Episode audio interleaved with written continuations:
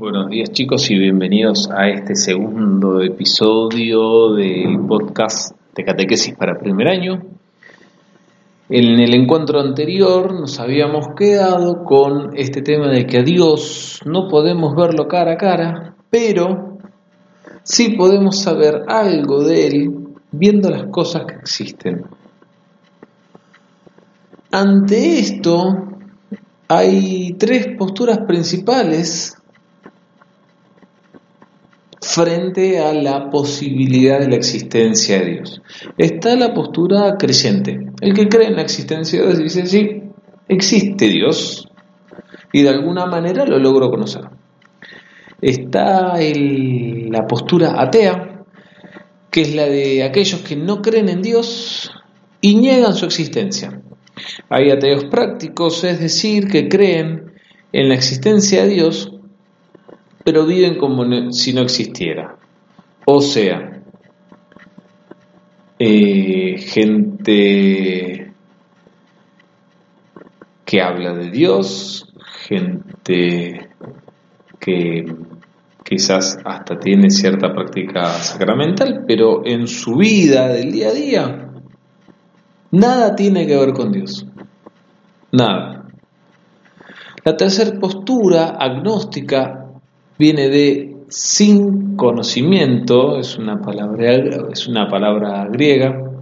El agnóstico rechaza cualquier pronunciamiento a favor o en contra de su existencia, manifestando que es imposible probarla e incluso afirmarla o negarla. También se podría incluir aquí a los que son indiferentes.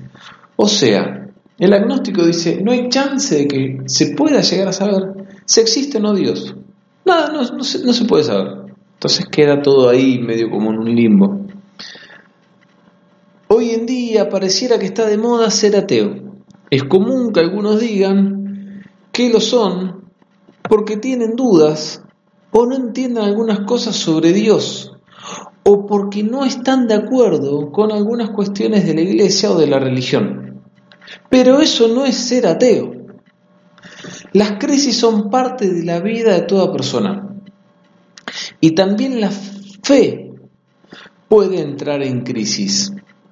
Esto es normal y suele presentarse en ciertos momentos de la vida, como por ejemplo la adolescencia, o en ocasiones de mucha angustia, por ejemplo ante una enfermedad, ante la muerte de su ser querido, o por ejemplo ahora nosotros en, esta pandemia, con cuarentena, ¿no? Que es todo tan raro. También se presentan porque en la vida uno va teniendo nuevas preguntas ante las que necesita nuevas respuestas, ya que las viejas no sirven otras veces, el mal ejemplo de algunos creyentes puede hacernos entrar en crisis. Sea como fuere, la crisis es normal y hasta es buena, ya que nos permite crecer y madurar en nuestra relación con Dios. Pero crisis no es ateísmo. Muchos dicen no creer en Dios cuando en realidad en lo que no creen es en la imagen o estereotipo falso que se formaron de Dios. León Tolstoy, un famoso escritor ruso previo a la, revolución, un escritor que ha marcado la literatura mundial, ¿sí? tiene cuentos hermosos, por ejemplo Martín el Zapatero, dice, si te viene la idea de que es falso todo lo que pensabas sobre Dios y de que no hay Dios, no te asustes por eso. A muchos les sucede así. Si un salvaje deja de creer en su Dios de madera, no es porque no haya Dios, sino porque el verdadero Dios no es de madera. Vamos a ver, fíjense en este camino, empezamos por las preguntas sobre Dios, qué podemos entender sobre Dios, posturas ante, ante Dios y ahora las religiones. En todas las culturas encontramos indicios que muestran que las personas han tenido la necesidad de comunicarse con Dios y han buscado el modo de religarse, ligarse, unirse, linkearse, sería el término eh, más moderno, tomando algo de inglés, a esa divinidad o realidad superior. Esto es lo que entendemos por religión. La religión es un conjunto de creencias, de normas de conductas, de ceremonias, de ritos, oraciones, sacrificios, que son propios de un grupo humano y con los que establece una relación con uno o varios dioses. En todas las civilizaciones, la religión ocupó un papel muy importante.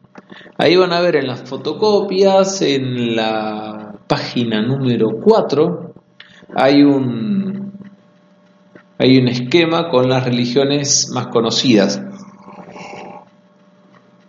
Están las religiones teístas, o sea, las que tienen dioses. Dentro de las teístas están las monoteístas, un solo dios, las politeístas. Está bueno ver después cómo nos ubicamos ahí. En todas ellas hay algo de verdad, pero no debemos confundir la religión con Dios. La religión no es Dios, es solo un medio que me puede permitir unirme a Dios. ¿Por qué esto? Porque muchas veces nosotros como cristianos no hemos sabido acercar a los demás una imagen de Dios que sea amable, Bien, vamos a ver falsas actitudes religiosas.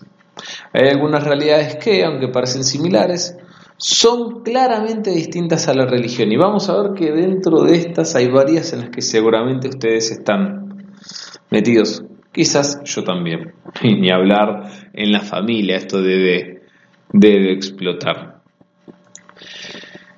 Primero, superstición, creencia que no tiene fundamento racional y que consiste en atribuir carácter mágico o sobrenatural a determinados sucesos, o en pensar que determinados hechos proporcionan buena o mala suerte.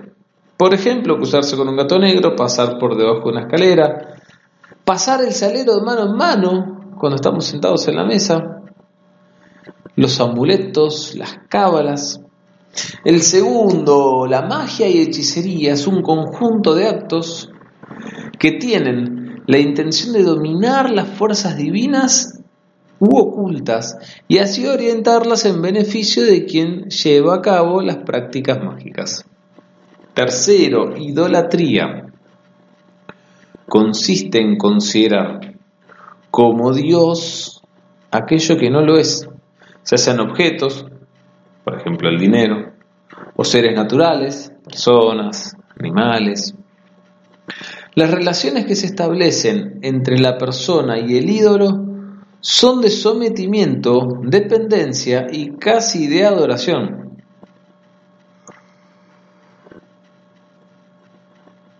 Vamos a la cuarta falsa actitud religiosa, que es el fundamentalismo, actitud fanática que defiende una doctrina creyéndose dueña de la verdad, sin aceptar otros puntos de vista.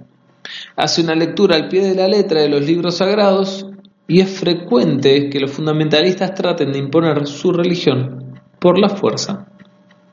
El quinto, la quinta falsa actitud religiosa, el sectarismo. Ahí les puse una imagen de los Simpsons con eh, los movimentarios, por ahí se acuerdan del capítulo. El líder es bueno, el líder es bello, no hay voluntad, olvídate de ello. ¿Se acuerdan de eso? ¿Lo vieron? ¿No lo vieron? Véanlo, no tiene desperdicio ese capítulo. Sectario quiere decir separado.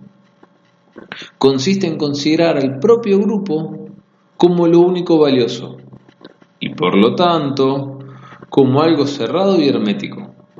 Considera que la sociedad es mala y trata de que sus miembros se separen para no contaminarse.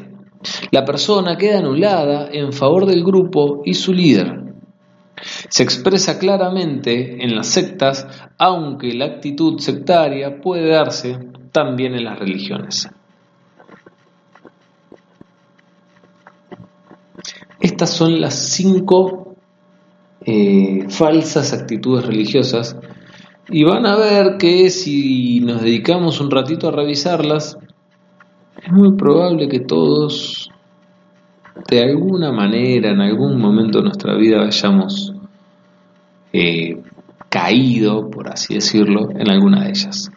Bueno chicos, muy buena semana, espero que estén muy bien.